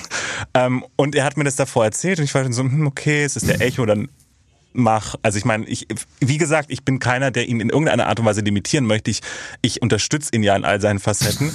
ich habe dann nur nicht erwartet, was mich in diesem Hotelzimmer erwartet, als ich ihn dann abgeholt habe, weil er saß dann da so quietschend auf seinem Maskenstuhl und wurde noch fertig gemacht. Ähm, äh, das ist mir im Gedächtnis geblieben, wo ich vielleicht noch mal eine Runde mit ihm gedreht hätte vorher, ob es auch eine andere Britney-Imitation sein könnte. Aber ich meine, du hast es gefühlt und äh, das war das Wichtigste wahrscheinlich. Ja, das ist zum Beispiel so ein Ding, wo die Menschen auch gar nicht verstehen, was für Folgen sowas hat. Also ich wollte einfach einen lustigen Abend haben und dachte mir, okay, ich gehe zu einem Musikpreis. Ich bin kein Musiker, ich bin kein Popstar, aber ich möchte eine Hommage machen an, mein, an meinen Lieblingspopstar und dann verkleide ich mich als Britney Spears und ich hatte den tollsten Abend überhaupt. Ich hatte super viel Spaß. Luna hat mir sehr viele Komplimente für mein Outfit gemacht, ja. Und ähm, ich hatte total viel Spaß. Und am nächsten Tag war das halt in allen allen Medien und alle haben darüber gelästert und geschrieben, es wäre das Worst Dressed Outfit. Und klar, alle Menschen, die jetzt vielleicht aus einer Business-Perspektive diesen Podcast hören, die verrollen jetzt die Augen und sagen so, mein Gott, habt ihr keine anderen Probleme? Aber das ist ein weitreichendes Thema in unserem Leben. Und wir haben da bestimmt sechs Wochen drüber gesprochen. Nicht, weil mich das als Mensch verletzt hat, aber weil es, ähm, weil es einfach ganz viele Steine, Steine in Bewegung gesetzt hat. Und man sieht so, es war ein Scherz. Es war einfach nur ein Scherz. Es war für mich kein ernstes Outfit. Es war ein Witz. Und den haben so viele Menschen nicht verstanden. Und plötzlich, das ist nicht ein Instagram-Foto, wo du merkst, okay, da schreiben ein paar Leute was drunter, sondern das ist überall in den Medien gewesen. Im Fernsehen, in der Zeitung, im Internet. So viele Leute haben darüber geschrieben und sich darüber lustig gemacht. Und ähm, mir war nicht bewusst, wie wie viel Highschool-Mentalität ähm, dann doch irgendwie in den Medien äh, gehandhabt wird und dass das zum Beispiel auch Tobis Arbeit enorm erschweren kann. Ich weiß, dass er mir nie, dass er mich nie zensieren würde oder mir was vorschreiben würde, aber ich habe schon auch gemerkt, dass solche Ideen, die für mich ganz witzig sind, seinen Arbeitsalltag enorm erschweren könnten und dass wenn irgendwelche Werbepartner dann sagen, hey, Das haben wir nicht verstanden, dass die ja nicht mich fragen, sondern die ja ihn fragen und er muss dann mich erklären. Und das ist natürlich eine Situation, in die ich meinen Manager auch nicht bringen möchte, was nicht heißt, dass ich in Zukunft nicht auch witzige Outfits trage, wenn ich Lust darauf habe. Aber das heißt, dass ich ihn vielleicht mehr darauf vorbereiten würde, ähm, damit er auch weiß, okay, das kommt jetzt auf mich zu, weil ich einfach wissen muss, dass das dann passiert. Ja, wobei das wahrscheinlich auch ein bisschen dramatischer klingt, als es war. Also das war kein sechs Wochen, Tobi. Wir haben sechs Wochen darüber geredet. Das war ein dramatischer Einsatz. Nee, jetzt spielst so, auch nicht runter, aber es war so unser erste. Ja, ich glaube, es war so ein Learning auch so für mich. Es war einerseits so ein Learning, dass ich schon auch gemerkt habe, so ich würde Ricardo nie zensieren wollen, weil ich glaube, das ist gerade bei jemandem, der so, bei dem die Persönlichkeit so im Vordergrund steht wie bei Ricardo, ähm, würde ich mir das auch nie anmaßen wollen, in irgendeiner Art und Weise zu zensieren. Und ich glaube, ich bin da sehr embracing, was das alles angeht, ähm, dass du genauso sein sollst und musst, wie du bist. Aber klar hat es manchmal Auswirkungen. Also das ist einfach so, dass ich mich natürlich dann hier und da auch nochmal erklären muss an anderer Stelle. Ich mache das dann trotzdem gerne. Also so mir ist schon auch da wichtig, den auch sei es jetzt Partnern, Kunden oder wem auch immer, ähm, auch da zu vermitteln, dass auch die wiederum kein Bestimmungsrecht darüber haben, wie Ricardo sich verhält oder wie Ricardo sich anzieht oder was er sagt, in einem gewissen Maße zumindest. Deshalb, ich mache das schon auch gerne. Ich glaube, das war so unser erster Moment, wo uns halt bewusst wurde, ähm, dass auch sowas tatsächlich eine Auswirkung haben kann, ähm, weil ich nicht vermutet hätte, dass das, dass das Wellen schlägt, außer in die Richtung, dass Leute das vielleicht skurril finden. Ja, ähm, kann das 100% bestätigen. Ich war auch schon mal in so einer ähnlichen Situation mit Farina, die, das ist wirklich saulange her, die im Hotelzimmer am Bayerischen Hof auch war. Und ich muss jetzt natürlich sehr aufpassen, ich darf keine Namen nennen. Aber, mein Lieblingshotel, ähm, by the way. Ja. Und das ist dann, wirklich mein Lieblingshotel so ein altes, angestaubtes Ding. Aber ja, okay. Es ist ein bisschen Geschichte auch mit äh, verortet. Aber es ist das da, popkulturell wichtigste Hotel in München. Wieso? weil es Michael Jacksons Lieblingshotel war und weil im Bayerischen Hof immer etwas passiert. Du wirst, wenn du in einem Hotel in München bist und irgendwelche Stars triffst, dann ist es meistens im Bayerischen Hof und da geben sich ganz viele Leute die Klinke in die Hand und deswegen finde ich einfach, wenn man dort ist, hat man so das Gefühl, uh, es könnte etwas passieren. Der Duft von Magie liegt in der Luft. Place to be. In München. Ähm, okay, aber jetzt kriegst du ja auch sehr viel Zuspruch am Was Ende war des Tages. Farina? Ja, ich wollte eigentlich meine Geschichte weiter, wollte. Nein, ich wollte kurz zurückrufen. Doch überlegt, oh, erzähl ich besser nicht. Nee, Spaß. Ähm, ein Freund von uns, der damals auch äh, Instagram äh, viel bespielt hat, ähm, aber auf eine eher, sage ich mal, ähm, unkonventionelle Art und Weise, äh, checkte vor Farina an das Hotelzimmer ein und dann standen da, äh, weiß ich nicht, Geschenke von PR-Agenturen, weil das war irgendwie im Rahmen äh, des Oktoberfestes. Und er hat sich gedacht, es wäre doch ganz witzig, wenn er die Geschenke einfach, wenn er jetzt mal ein Unpacking machen würde und er hatte so, weiß ich nicht, 10.000, 12.000 Follower. Ähm, und Farina wollte mit ihm da zusammen übernachten. Und ähm, dann hat er das alles ausgepackt auf seine Art und Weise. Mhm. Und das hat dazu geführt, dass die PR-Agentur diese teuren Geschenke, also ich glaube, das waren Mont Blanc und so weiter, also wirklich sehr, sehr hochwertige Marken, bis heute nie wieder mit uns gearbeitet haben. Oh mein Gott. Also auch ne, nochmal betont an dieser Stelle, wir sind halt auch noch in Deutschland, Freunde. Und Allmannland ähm, versteht ganz viele Sachen nicht und ganz viel Ironie nicht, glaube ich. Der und, Humor ähm, braucht manchmal noch ein bisschen. Ja, vor allem in gewissen Kreisen, bei gewissen Marken ist das irgendwie echt ein Problem. Aber da kann man ja vielleicht auch einfach mal ganz getrost sagen, okay, wer dann ernsthaft auch mit so einem Auftritt von dir ein Problem gehabt hätte, dann eben nicht mehr. Also ich fand es jetzt auch nicht so schlimm. Es war auch überhaupt nicht schlimm. Es war überhaupt nicht schlimm. Es war ja auch nicht so, dass Marken gesagt haben, wir arbeiten hier mit dir. Das war ja gar nicht das Ding, sondern es war einfach nur, dass Leute, dass man sich plötzlich erklären musste. Und dann dachte ich mir so, wow, das letzte Mal, dass ich mich für ein Outfit erklären musste, da war ich halt noch in der Schule, in der 11. Klasse auf dem Land in Berchtesgaden. Und deswegen meinte ich vorhin, dass das so plötzlich solche Wellen geschlagen hat, war merkwürdig. Es war nicht so, dass jemand gesagt hat, wir arbeiten jetzt nicht mehr mit dir. Es war nur irritierend, dass Leute plötzlich ernsthaft von mir erwarten, dass ich mich einen Monat später noch über mein Outfit unterhalte. Und dann dachte ich mir so, wow, ich habe schon so viele absurdere Sachen seit dem Tag getragen. Ähm, und das war einfach, glaube ich, eher so eine Sache, dass man merkt, dass man für die verschiedenen Plattformen verschiedene Persönlichkeitsfacetten zeigen sollte. Mm, könnt ihr euch denn überhaupt noch gegenseitig kritisieren? Weil du, Tobi, jetzt auch schon gesagt hattest, ähm, du kämpfst eigentlich für Ricardo wie so eine Löwenmama ähm, und irgendwie, ne, du hast ja auch gesagt, als er mit dem mit der Outfit-Idee kam, ja, ja, komm, dann mach.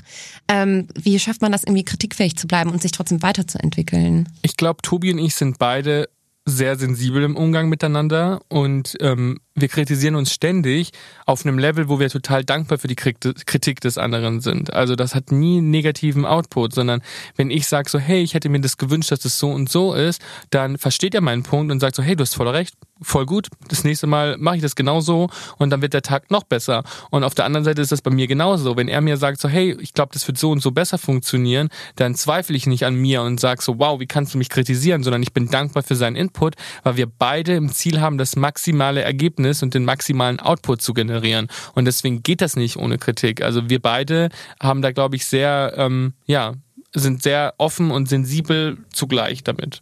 Das heißt, es gab auch noch nie mal so einen großen Streit oder sowas.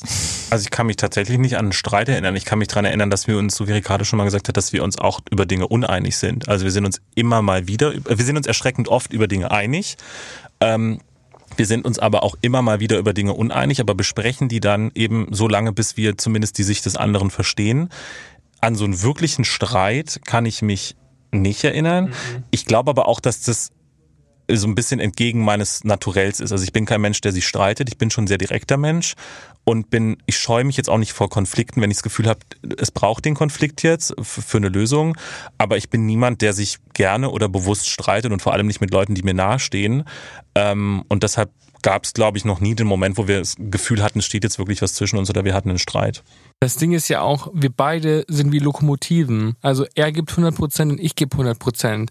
Und ähm, in diesem Tempo zu sein, da kann man sich keinen Streit leisten, weil wir können nicht streiten und 20 Minuten später müssen wir aber total eng wieder an einem anderen Projekt arbeiten. Und deswegen würden, ist das einfach überhaupt nicht unsere Mentalität. Und ich glaube manchmal, ich bin sehr kreativ und ich bin super sensibel und kümmere mich um meine Projekte und bin in einer, bin teilweise in einer ganz anderen Welt als Tobi, also ich bin dann umgeben von Charity-Projekten und irgendwelchen Sachen, für die ich mich leidenschaftlich engagiere und mit denen ich arbeite. Und Tobi äh, auf der anderen Seite sitzt stundenlang am Computer mit irgendwelchen Kunden und ähm, ist in einer ganz anderen Blase an dem Tag. Und wenn wir dann aufeinandertreffen, kommen natürlich zwei sehr unterschiedliche Blickwinkel auf ein Projekt. Und das ist manchmal ein bisschen explosiv, dass man sagt so, hey, aber guck mal, ich bin doch gerade so und so drauf und möchte das und das machen. Und Tobi erklärt mir dann seinen Punkt, dann verstehe ich das aber total. Und er andersrum genauso, wenn er vielleicht eine zu Business-Perspektive in dem einen Moment hat und ich erkläre ihm aber, warum sich das für mich in dem Moment nicht richtig anfühlt, dann gibt es da auch keine Diskussion. Dann versteht er das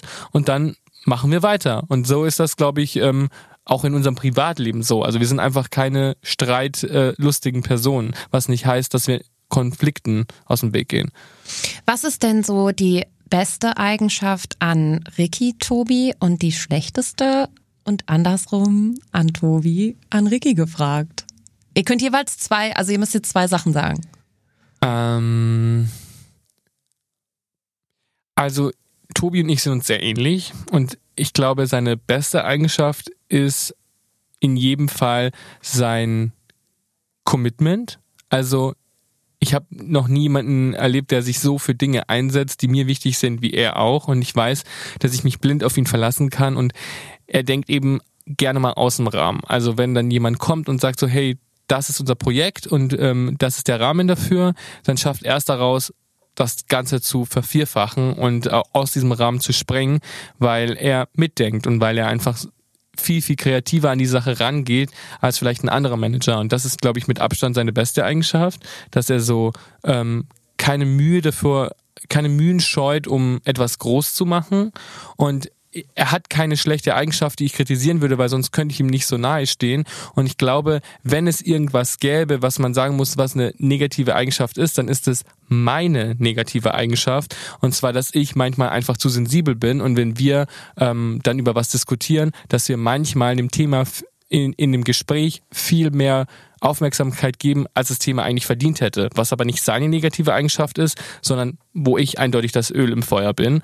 Und ich glaube, dass wir dann manchmal einfach länger drüber reden, als nötig ist, weil wir beide so emotional sind. Aber das ist vielleicht in dem Moment ein bisschen schwierig, aber sorgt auch dafür, dass wir kein Ballast miteinander rumtragen. Wir sprechen uns immer aus und wenn es dann sieben Stunden dauert oder sechs Wochen dauert, bis wir eine Sache geklärt haben, dann machen wir das sieben Stunden am Stück und das ist manchmal schwierig und am Ende des Tages geht es aber beiden richtig gut damit.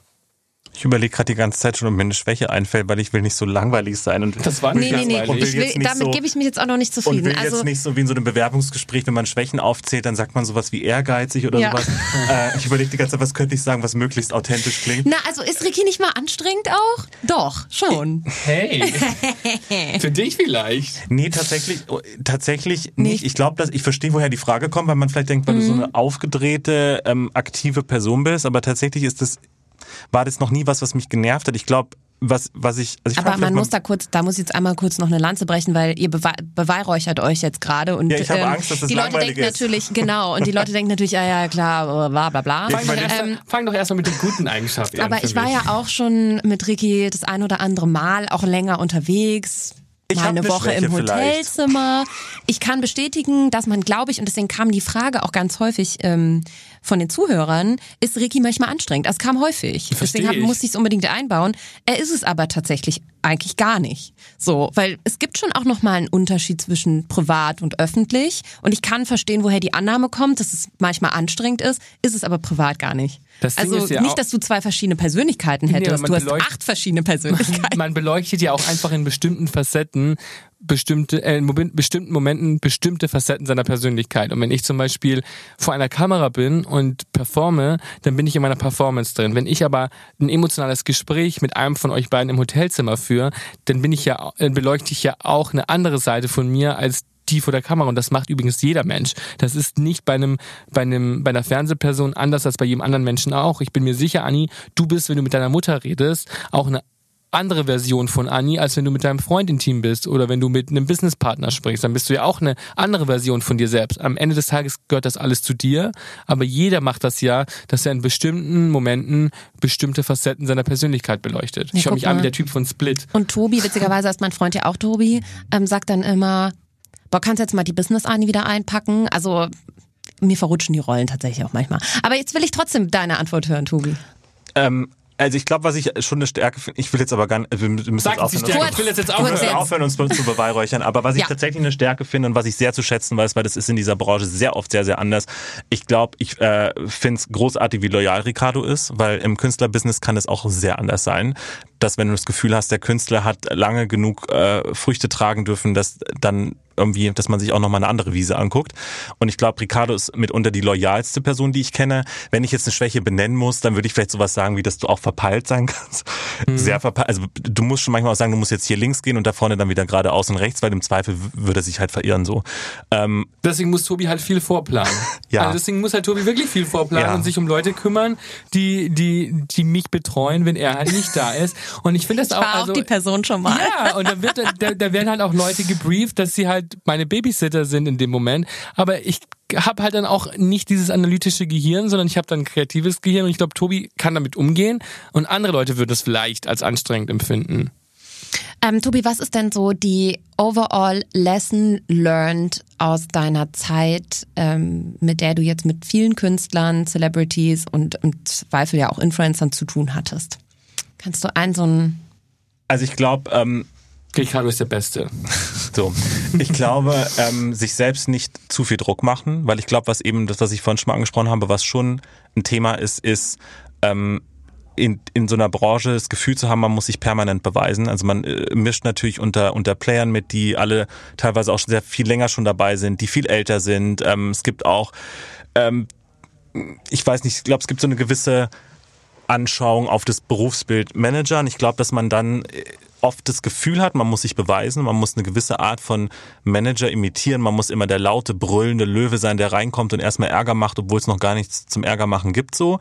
Und ich habe irgendwann aufgehört, ähm, vielleicht auch anderen Berufskollegen nachzueifern. Also es gibt durchaus Leute, die ich total respektiere und zu denen ich auch in einer gewissen Art und Weise aufschaue. Aber ich habe irgendwann gemerkt, ich, wie bitte? Ann-Kathrin Schmitz. Ann-Kathrin Schmitz zum Beispiel, die finde ich großartig. Nein, es gibt einfach Management-Kollegen, die, das, die das schon äh, sehr, sehr lange machen. Ja, Larry also, Rudolph, das ist der Manager von, von Britney, Britney Spears. Spears. Ja, wahrscheinlich hat er auch schon Dinge schlecht gemacht. Ich wollte gerade sagen, ist das nicht auch so eine ganz shady nee, Geschichte mit da, Einsperren und... Das ist das, nee, das private Management. Äh, Larry okay. Rudolph ist der, der die 2000er Pop-Britney ja, es gemacht gibt natürlich Berufsvorbilder, wo du dir so denkst, der ist zwar auch diskutiert, weil jetzt weil Taylor Swift ihn hasst, aber Scooter Brown so als Musikmanager, der so gefühlt äh, drei Tage älter ist als ich und irgendwie da mal sich so ein Riesenimperium in den USA hingestellt hat. Natürlich ist es so, dass du dir denkst, wow, das ist schon krass, was in so einem Business auch in den USA machbar ist. Aber ich habe eben irgendwann aufgehört, mich einerseits zu vergleichen mit anderen, weil ich glaube, man muss einfach extrem seinen eigenen Weg gehen und man sollte aufhören, sich von Leuten verunsichern zu lassen, die einem das Gefühl geben, dass man äh, nur weil man äh, vielleicht noch nicht ganz 30 oder weil man vielleicht irgendwie ähm, das Gefühl vermittelt, man geht die Sache lockerer an als andere, dass man in einer relativ harten Businesswelt nicht mithalten kann, sondern ähm, wenn man das Gefühl hat, man arbeitet hart und man hat eine Strategie hinter dem, was man tut, ähm, dass man da an sich selbst glauben sollte und ähm, das meistens auch zu Erfolg führt. Jetzt sprichst du ja sehr weise, Tobi. Ich weiß aber, dass du noch gar keine 30 bist. Ich bin 30. Du bist schon 30? Jetzt, ja. Also vor Ach, Quatsch, du bist doch älter als ich. Ja, jetzt fühle ich mich Hä? auch so, als würde ich dazugehören. So. Okay, Hammer. Ja, weil wenn ich eine Sache gelernt habe, dann halt auch, ne, mit Alter kommt auch Respekt so ein bisschen, ne? Ja, leider. Man kann sich früher in den 20ern abrackern, wie man möchte, aber sobald so ein paar Fältchen um die Augen äh, da sind und so eine gewisse Vita, dann wird man automatisch ernst Was absurd ist, weil ich wollte gerade sagen, du kannst bestimmt auch ein Lied davon singen, dass man sich beweisen muss und ähm, dass man sich absurderweise als Frau manchmal noch mehr beweisen muss. Ähm, und das sind alles Dinge, die ich total schade finde, die aber irgendwie schon leider Gottes immer noch Realität sind. Also ich merke schon auch, dass ich bei einem von einem von einem CEO von einer Firma anders angeguckt werde, wenn ich da mit 28, jetzt bin ich nicht mehr 28, aber wenn ich mit 28 da reinschlürfe und Vertragsverhandlungen führe, der guckt meinen Kollegen mit 45 wahrscheinlich anders an. Und das hat mich eine Zeit lang schon genervt. Aber ich habe irgendwann aufgehört davon, mich unter Druck zu setzen, weil ich das Gefühl habe, naja, ich komme am Ende des Tages trotzdem an mein Ziel. Und die müssen ja trotzdem mit mir arbeiten.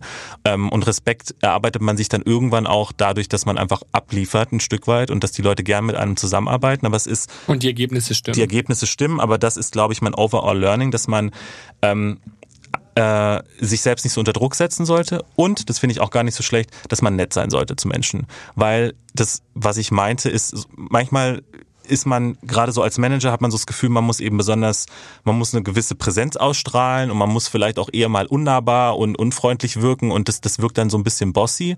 Aber ich finde, wenn es so eine gespielte Unfreundlichkeit ist oder manchmal auch eine echte, ähm, glaube ich nicht, dass das langfristig funktioniert. Also ich bin immer ein Fan davon, nett zu sein zu Menschen.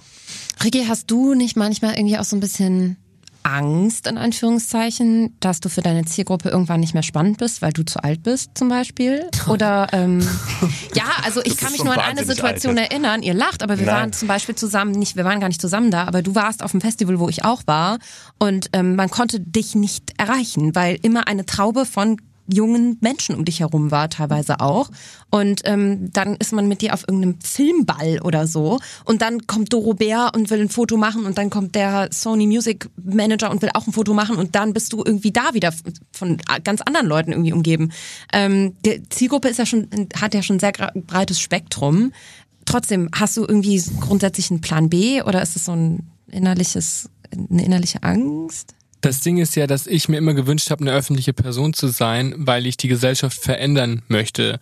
Und deswegen war es, habe ich nie mich mit sowas auseinandergesetzt wie, oh, ich glaube, ich muss für die Zielgruppe relevant sein oder ich muss ähm, was an meinem Alter, ich muss irgendwie Jugendlicher wirken oder so. Ich bin 27 Jahre alt und ich glaube, dass die Werte, für die ich stehe, für jedes Alter relevant sind. Und ähm, wenn ich im Fernsehen darüber spreche, erreiche ich natürlich eine ältere Zielgruppe, aber wenn ich online darüber spreche, erreiche ich eine junge Zielgruppe. Und wenn ich dann zu einem Meet and Greet von mir gehe und sehe, was für Menschen da kommen und wirklich alle Altersklassen dabei sind, von kleinen Kindern bis alten Menschen, dann sieht man ja, dass die Botschaft altersübergreifend ist. Und deswegen habe ich mir noch nie Sorgen gemacht, dass, mal, dass ich mal für eine bestimmte Zielgruppe nicht mehr interessant wäre, weil meine Prämisse ist es ja auch einfach, die Gesellschaft zu verändern. Und wenn dann, wenn dann Leute sagen, hey, das ist dir gelungen, dann ähm, würde ich mich erfolgreich fühlen in dem. Und ich habe noch nie Angst davor gehabt, weil ich auch jemand bin, der ich treffe Entscheidungen danach, was ich kann. Und ich glaube, das ist auch mein Ratschlag an alle, dass man wissen sollte, was man kann und was man logischerweise nicht kann. Und dass man nicht vergessen sollte, dass die Person dahinter auch glücklich sein muss. Also zum Beispiel du als Managerin von Farina weißt ja auch, dass ähm, Farina besser funktioniert, wenn sie happy ist. Und dass sie natürlich genauso professionell sein kann, wenn sie nicht happy ist aber dass der Output immer größer ist, wenn sie happy mit einer Situation ist. Und ich glaube, das vergessen ganz viele Leute, die sich selbst als Künstler verstehen oder als Influencer, weil man schnell sich in diese Maschinerie, Maschinerie Maschinerie, ist das das richtige Wort? In diese Maschinerie mitreißen lässt und ähm, dann schnell vergisst, Wohlbefinden ist ja eigentlich auch noch eine, ein Bullet Point, die man auf der To-Do-Liste abhacken sollte. Und ich glaube, wenn man danach handelt, dann spielen solche Ängste eine weniger große Rolle in deinem Tun. Mm, jetzt bist du ja grundsätzlich eine sehr, sehr selbstbewusste Person und irgendwie auch für viele ein Vorbild, selbst gewählt ja auch, ne, wie wir schon gelernt haben. Ähm, hast du einen overall Social Media Tipp, den du mal noch an die Welt herausschreien möchtest, vielleicht auch im Zusammenhang mit ähm, Selbstvertrauen und nicht so viel Wert auf die Meinung anderer geben, weil da haben sich auch viele Tipps gewünscht, wie man irgendwie da stärker sein kann. Ich glaube, don't be a copy, be an original trifft's ganz gut, weil Social Media inspiriert einen dazu, genau die Dinge zu machen, die alle anderen gerade machen, weil man weiß, das kommt gut an. Und wenn du eine große Reichweite hast, ähm, dann denkst du, du kannst dich nicht mehr ändern, weil du dir ja schon eine Reichweite aufgebaut hast. Wenn du eine kleine Reichweite hast, imitierst du große Reichweiten, damit ähm, Leute auf dich aufmerksam werden. Und das wird auch belohnt. Aber das wird dich nie zu einem authentischen Menschen machen, sowohl business-wise nicht als auch privat. Und ich glaube, man sollte manchmal mutig genug sein, seine Entscheidungen davon abhängig zu machen, auch wenn es mal keinen Applaus gibt, sondern vom Wohlbefinden. Und wenn du weißt, hey, ich habe was zu sagen oder ich möchte diese Person sein, dann sei diese Person im Hier und Jetzt und warte nicht erst darauf, dass dir jemand die Chance gibt. Also weniger anderen Leuten nachmachen und mehr seinen eigenen Weg finden wollen. Das wäre, glaube ich, mein größter Tipp. Und jetzt Tobi einfach mal aus Managersicht. Ähm, du hast ja auch Erfahrung mit Social Media, auch wenn du da eher zurückhaltend bist, obwohl ich dir auch sehr gern folge, was ist immer sehr witzig. Ähm, auch die Dynamik zwischen euch beiden. Ähm, gibt es einen Social Media Survival-Tipp? Ähm, ja, ich würde es tatsächlich auch insofern unterschreiben, als dass ich äh, eben auch jetzt nicht nur Social Media aus, aus einer Management-Perspektive konsumiere, sondern ja eben selbst auch Social Media-Konsument als Privatperson bin und schon auch finde, und ich glaube, das würden viele unterschreiben, dass ähm, man gelangweilt ist von dem, was man sieht. Also man weiß teilweise gar nicht mehr, wessen Account es gerade ist. Man muss dann reinzoomen, dann sieht man so, ach okay, das ist die, weil es sieht alles sehr ähnlich aus. Ähm, und ich glaube, dass der Trend auch dahin geht, dass die Leute sich echteren Content wünschen, ähm, ehrlicheren Content, ähm, ehrlich auch im Sinne von vielleicht weniger bearbeitet, von, von raw ein Stück weit, ähm, aber auch die Inhalte. Also das, das weniger irgendwie Frühstücksbilder, mehr tatsächliche Themen. Und das kann ja jeder kann sich sein eigenes Thema aussuchen. Der eine kümmert sich um Umwelt, der andere kümmert sich um, um, um Krebsvorsorge. Das ist völlig egal und es können auch weniger schwere Themen sein. Aber ich würde gerne mehr Themen sehen und weniger reine Inszenierung finde aber schon, dass man einen leichten Trend erkennen kann, dass sich da auch was bewegt. Ähm, und würde jedem auch nur empfehlen, das zu machen, wenn man da langfristig überleben will, weil es gibt, glaube ich, ganz, ganz viele in diesem Zwischensegment. Es gibt die Top-Leute und es gibt kleine und es gibt ganz, ganz viele in dem Zwischensegment und ich glaube, dass da ganz, ganz viele verschwinden werden, wenn sie sich nicht irgendwann mal anfangen, irgendwie was Eigenes aufzubauen und nicht nur die kleine Kopie der, des großen Vorbilds zu sein.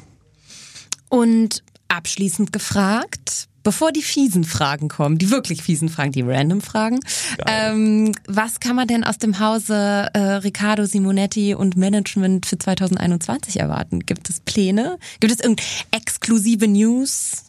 Also es gibt auf jeden Fall viele Pläne. Ähm, das Schöne ist ja, dass wir an so viel Sachen immer gleichzeitig arbeiten und dass unser Jahr 2020 äh, natürlich ein bisschen anders verlaufen ist als geplant, äh, wie bei jedem. Ähm, deshalb haben sich natürlich auch bei uns Dinge verschoben und verändert und ähm, ich glaube aber, dass wir 2021 ein paar sehr schöne Fernsehsachen in der Planung haben. Die eigentlich äh, auch schon dieses Jahr hätten kommen sollen? Ja, jetzt haben wir sie einfach flexibel und ein Jahr ein bisschen verschoben. Ähm, ich glaube, man kann schon sagen, dass äh, Ricardo an einem dritten Buch arbeitet, was ganz schön ist, was nächstes uh. Jahr kommt, was ein ganz, ganz tolles Thema wird. Äh, wir erzählen eigentlich noch nicht, um, oder wir erzählen nicht, um was es geht, aber es wird wirklich ein richtig tolles Thema und auch nochmal was ganz anderes als das, was wir bisher gemacht haben. Für Erwachsene oder für Kinder? Für alle Menschen, die sich gefragt haben, was ich während meiner Quarantäne gemacht habe, sagen wir es mal so. Ähm, aber es ist schon für Erwachsene, das kann man schon ja, sagen. Ja, es ist auf jeden Fall eine reifere Geschichte und auch eine emotionalere Geschichte, aber ähm, sehr, sehr schön. Und äh, das sind, glaube ich, Pfeiler, die uns nächstes Jahr sehr begleiten werden. Und ansonsten, glaube ich, fordert uns 2021 leider immer noch ein bisschen Flexibilität ab, als dass wir mal abwarten müssen, wie sich Dinge entwickeln, ähm, um was sich wirklich konkret planen lässt, weil wir haben ja gelernt, dieses Jahr hat sich nicht zu viel planen lassen. Aber es wird auf jeden Fall, glaube ich, ein sehr, sehr umtriebiges äh, Jahr in verschiedenen Bereichen. Ich freue mich drauf. Ja, ich hoffe, dass unsere Wege sich wieder häufiger kreuzen. Ja, wir haben uns ja auch nicht viel gesehen. Nee. Absolut. Ich glaube, ich sehe dich das erste Mal dieses Jahr. Ja, so, so traurig. Guck mal, und sonst hatten wir eigentlich mindestens immer einen gemeinsamen Urlaub sogar zusammen. Ja, und haben uns bestimmt ein bis zweimal im Monat gesehen. Ja, ja, ist krass. Jetzt ja, bin ich toi, mal toi, gespannt toi. auf die Fragen, die du äh, noch hast. Okay, also wer bis hierhin den Business Talk jetzt verfolgt hat, der oder verfolgen wollte, der kann jetzt abschalten oder dranbleiben für die random Fragen, die über Instagram eingereicht wurden. Da kamen natürlich überwiegend tolle und gute Fragen, die ich auch alle eingearbeitet habe jetzt. Mhm. Aber es kommen auch immer, wenn man das dann so äh, zur, zur öffentlichen Debatte stellt, Sei mal nett. so ein paar Fragen, wo man sich denkt so, hä? ähm, erste Frage an Tobi. Warum bist du nicht mehr mit der TAF-Moderatorin zusammen, die du managst? Tatsächlich war ich gar nicht mit ihr zusammen und ich weiß gar nicht, ob, ob das überhaupt das Gewässer ist, in dem ich äh, fische. Insofern war das nie wirklich ein Thema, aber ähm, es ist eines der vielen Gerüchte. Es ist wahrscheinlich das gleiche Gerücht, was mir mit Ricardo auch schon so oft angedichtet wurde, wenn uns Leute fragen, so, und wie lange seid ihr jetzt schon ein Paar privat? Ja, pass auf, das Anschlussfrage ist nämlich, seid ihr nicht eigentlich heimlich zusammen? Nein. Nein. Das ist das, so ungefähr das Letzte, was ich mir vorstellen das könnte. Das Ding ist, ich verstehe, dass Menschen das denken, weil ich sitze ja auch immer auf Tobi rum und zwinge ihn auch manchmal Löffelchen zu liegen, wenn ich oh während der E-Mails beantwortet oder so. Aber für mich ist das wirklich wie so eine elterliche Person. Also das ist für mich wie ein Elternteil und wirklich überhaupt kein keine sexuelle Spannung. Hast du das mit dem Löffelchen gerade? Oh das stimmt halt. das erste Mal war sehr irritierend, als ich das erleben musste. Aber ich, ja, ich, hab, ich hatte das Bedürfnis. Ja, und man muss ja sagen, dass man über Ricardos Liebesleben relativ wenig zutage fördern kann. Da könnte kann. man natürlich auch annehmen, dass jeder andere Mann in meinem Umfeld Opfer meiner Begierde wird. Das stimmt. Das Klar, schau so. mich an. Äh, Frage an Tobi, warum schubst du Ricardo immer? Frage ich mich auch. Okay, Leute, Tobi und ich sind gerade mal drei Stunden in Italien und haben schon.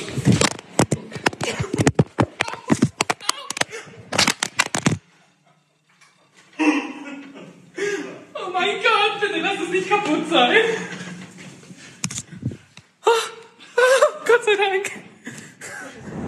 Naja, ehrlich gesagt ist das so ein, ich muss manchmal auch ein bisschen so Druck aus dem Kessel lassen und ich finde, das hat sich bewährt als Mittel, äh, was mir Spaß macht. Aber es ist jetzt wirklich nicht so und es ist eine Seite, die man nicht so oft sieht. Es ist jetzt nicht so, als hätte er sich nicht schon oft genug gerechnet und leider wird es nicht gefilmt, weil ich ja nicht alles in meinem Leben dokumentiere. Deshalb wird das nie gefilmt, wenn er sich auf die fiesesten Arten und Weisen an mir rächt und deshalb muss ich das manchmal machen. Ich mache es weniger, weil ich natürlich Angst vor der Rache habe. Deshalb hat es abgenommen. Aber wenn die Leute sich sehnen nach Ricardo wird geschubst Content, dann können die sich gerne bei mir melden, dann werde ich das wieder öfter einbauen. Auch wenn ich Angst vor der Rache habe. ich Sag dazu mal nichts. Ähm, frag doch mal Ricardo, ob er seinen Körper hat versichern lassen. Er fällt ja so oft hin. Wäre sinnvoll. Ja, wenn ich ihn jetzt nicht mehr schubse. ähm, tatsächlich möchte ich mich dazu nicht äußern, weil ich habe Angst, dass, mich sonst, dass mir sonst jemand was antut. Ähm, oh, aber ich habe auf jeden Fall mir Gedanken zu dem Thema gemacht, sagen wir es mal so. Krass. Hätte ich jetzt gar nicht gedacht. Hallo, hast du ähm, dir mal meine Haare angeguckt? Ja, ja, das ist also. Das, äh, äh ich, dein Körper Erste, hat sich ja auch eher noch krass verändert. So. Dein Körper ist ja wohl das, du wo du am meisten dran arbeitest. Ach du. Immer noch. Hör doch auf. Trying to be a good person. Ja, alle vier Stunden essen und solche Späße. Ähm, könnt ihr voreinander pupsen? Leider also, ja. Also. Komm, sag's. Tobi schon? Nein, Tobi kann schon von mir pupsen. Mir passiert es tatsächlich nur, wenn es, wenn es mir wirklich rausrutscht. Also ich glaube, es ist mir, ich glaube, es ist mir ein einziges Mal rausgerutscht, einmal. Aber sonst in der Regel versuche ich das für mich zu behalten. Aber Tobi pupst von mir, ja. Naja, als auch Doch. Das kann man, du kannst es jetzt abschreiben, wie du willst, aber du pupst von mir. Ich lieb's. Ähm, und letzte Frage. Ricky, wirst du ins Dschungelcamp gehen? Oh mein Gott, niemals. Vorher würde ich mir die Nägel mit rostigen äh, äh, Zangen ziehen lassen. Ich würde, also ich gucke das Dschungelcamp. Dramatic. Ich gucke das Dramatic. Dschungelcamp total gerne. Mir macht das selber als Konsument total viel Spaß, aber ich würde da niemals mitmachen, weil das nichts ist, in dem ich gut wäre. Also ich wäre in allen Sachen schlecht und für mich ist es tatsächlich so, das ist einfach nicht die Art von Ruhm, die ich für mich persönlich erstrebenswert finde und auch nicht die richtige Plattform für die Message, die ich vertreten möchte. Und deswegen könnte ich das einfach nicht mit meinen Werten verbinden, was nicht heißt, dass ich es nicht selber gerne gucke, aber mitmachen würde ich tatsächlich nie. Ich gucke es auch gern. Amen. Wir gucken das, glaube ich, alle gerne. Ich habe ja mein ähm, ich habe nur zwei, ähm, zwei Modi. Also entweder gucke ich Markus Lanz und Anne Will oder ich gucke die neue TV Now Dokumentation über Menowin Fröhlich. Also dazwischen ist bei mir auch, ist auch nichts. Journalismus, ist halt was ja, anderes. Total. Ja, vielen, vielen Dank. Danke ähm, dir. Gerne. Ich hoffe, das hat du auch euch ein bisschen Will, Du bist die Anne Will des Podcasts. Ja, oder? Quasi. Du bist Annie Will. Annie Will. Okay, ich glaube, das war das tollste Kompliment, was ich diese Woche bekommen habe. You're welcome. Lust auf mehr Infos zum Podcast? Hilfreiche Links oder mehr zum heutigen Gesprächspartner? Dann ab auf akaschmitz.com. Daily Updates gibt's bei Instagram unter Baby Got Business. See you next time.